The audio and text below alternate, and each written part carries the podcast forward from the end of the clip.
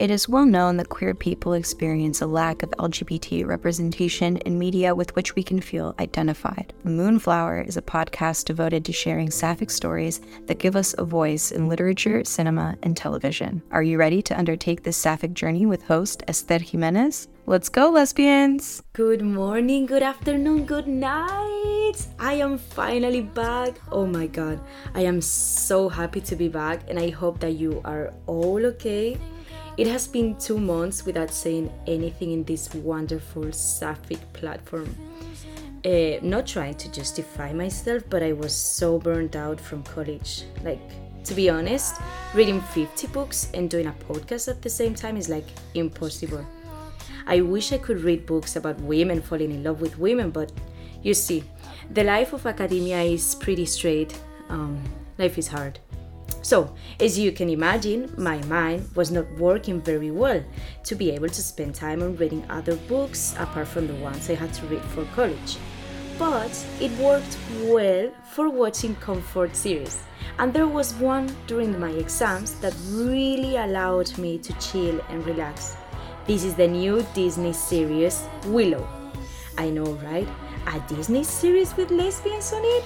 Yes, people, yes. And the plot is not about coming out, it is about a fantasy, and we have friends to lovers. It's like I love stories about women who are friends and become lovers. I am not a Disney supporter, but I have to admit that this time they did things really well. So, let's talk about Willow. This American high fantasy TV series was released on September 2022 on Disney Plus and despite being gay as fuck, there has not been as much resistance to it as there was with other content like Luca, The Beauty and the Beast, or Lightyear.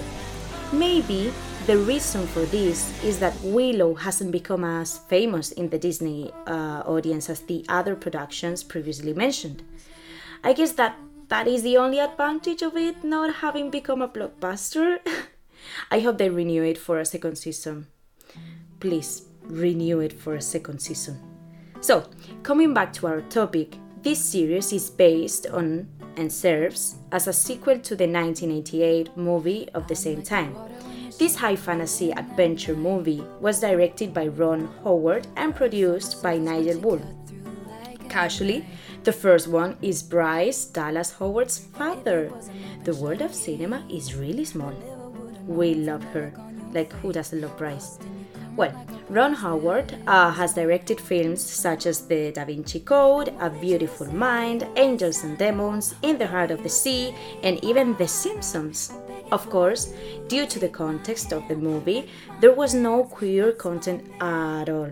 But that is what the series adds to this movie, so fair enough. Among the actors of the film, we have Val Kilmer, Joanne Whalley, Warwick Davis, and Jean Marsh. Warwick depicts the title character, Willow. So, Willow is an aspiring magician who joins with a disaffected warrior to protect a baby from an evil queen. We will see this baby as a grown up in the series. Coming to our series, before discussing the plot, I need to make reference to the actors and the director. So, as I told you before, this series has a little bit of drama and action, but above all, fantasy. And you can watch it on Disney Plus. Please do so if you can. We need it to get renewed. so, Jonathan Kasdan directs uh, the sequel, and we can see a very contemporary retelling or sequel, or however you want to call it, uh, of the original story. That is, we have a queer characters whose main plot is not them coming out, but their development as characters. We have female warriors and we have new models of men. That is, we have emotional and expressive men. About the actors, we have, again, Warwick Davis playing an older version of Willow, and Joanne Whalley playing an older version of Sorsha. Sorsha is one of the warriors in the movie that manages to protect Elora Danan, the baby. As this is totally contemporary, we have a whole new generation of actors. Ruby Cruz, I would say she's the protagonist, uh, plays Princess Kit Tantalus. Kit is Sorsha's daughter, and oh my god, I find it really difficult not to be in love with Ruby Cruz. Like, Ruby Cruz, with the suffix, love you. I have to say that at first I hated Kit as a character, but then as the story goes on, I loved her. But we will discuss this later on. On the other hand, we have Dempsey Bryk playing Prince Airk. Airk is Kit's brother and the reason why she goes on a quest with the group. This is a very funny character and a, and a different approach to the archetype of the perfect prince. In my opinion, he's a little bit of a loser to be honest. so this leads to Elora Danan, played by Ellie Bamber. We get to know her because she's depicted as the family servant and one of the many lovers of Prince Airk. We later discover that she's actually the most important character in this story. I won't spoil it to you, but you can deduce it by looking at her name. Also, we have Prince Graydon, played by Tony Revolori, who is meant to marry Kit and who is portrayed as very weak. As the story follows, we learn that he's a very smart and powerful magician. Again, another depiction of a man that doesn't rely on his muscles but his intelligence. Talking about muscles, we have Boorman, played by Amar Chadha-Patel, who is a very fit and muscled guy, but who has a very big heart, I promise. When I said before that we are given characters that express their emotions, I was thinking about Boorman. And I think that this is a very powerful technique to portray a man who is extremely fit but at the same time cries all the time and expresses his emotions is what we need. New narratives that don't portray toxic masculinity, please. Now, Last but not least, Erin Kellyman plays the wonderful and amazing Jade, and of course, she's my favorite character. Not because she's madly and crazy in love with Kit, but because of her way of showing it to her. She's the best and the strongest warrior. Let's talk about the story, not that we have mentioned uh, the actors. It has been nearly 17 years since Queen Bavmorda was defeated, She's the one who wanted to kill a baby, specifically Elora Danan, like I said before. So a very unlikely group of six heroes, these are Kit, Jade, Boorman, Elora, Willow, and Prince Graydon, go on a very dangerous quest to a place far beyond their home. They start this quest because Kit's brother, Prince Airk, is kidnapped. And of course, Sorsha, the mother, commands this group to go and save her son. During this journey, each of the characters faces their inner demons and come together to save the world from the gales. I have to say that each of them have an inner journey and develop as characters. Big uh, mention to Kit. Okay, but you might be wondering, where are the queer characters here? Well, we have Kit and Jade. I am so sorry for the spoiler, but you can notice it from the beginning, like I'm not lying. So they are crazy in love with each other, but of course, they don't they don't accept it by the beginning because they are really good friends. The funny thing is that everybody in the group knows that they're in love, but them. Also, let's highlight that they are both warriors. I mean, two women warriors in love with each other? Is this a rewriting of Xena and Gabrielle? Maybe it is.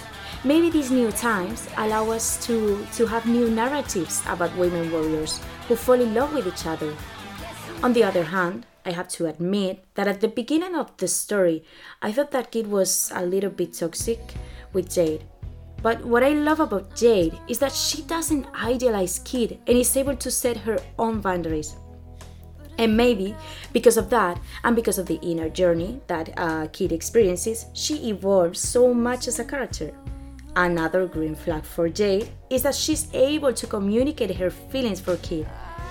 Um, she's the one who makes the move. Like she jumps into the pool like right away. I also want to mention the fact that they're always protecting each other, having each other's back. I feel like love is about caring about the other, seeing the other, and protecting the other. Of course, with a certain balance, not to be extreme, please. I have to say that even if at the beginning I see them as, a, as toxic, I feel like it ends uh, in a very healthy way. And it gives another story of women who fall in love with each other without having to come out of the closet. The focus is not there, but on their story. Finally, I have to mention the colors in each scene. I am a very big fan of the aesthetics in this series, and there are certain scenes that are stunning.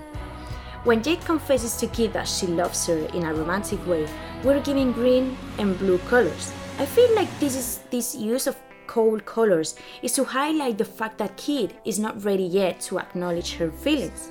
However, when Kit is the one to confess her feelings for Jade later on, sorry for the spoiler, I'm so sorry, I apologize, we are given yellow, purple, and orange colors.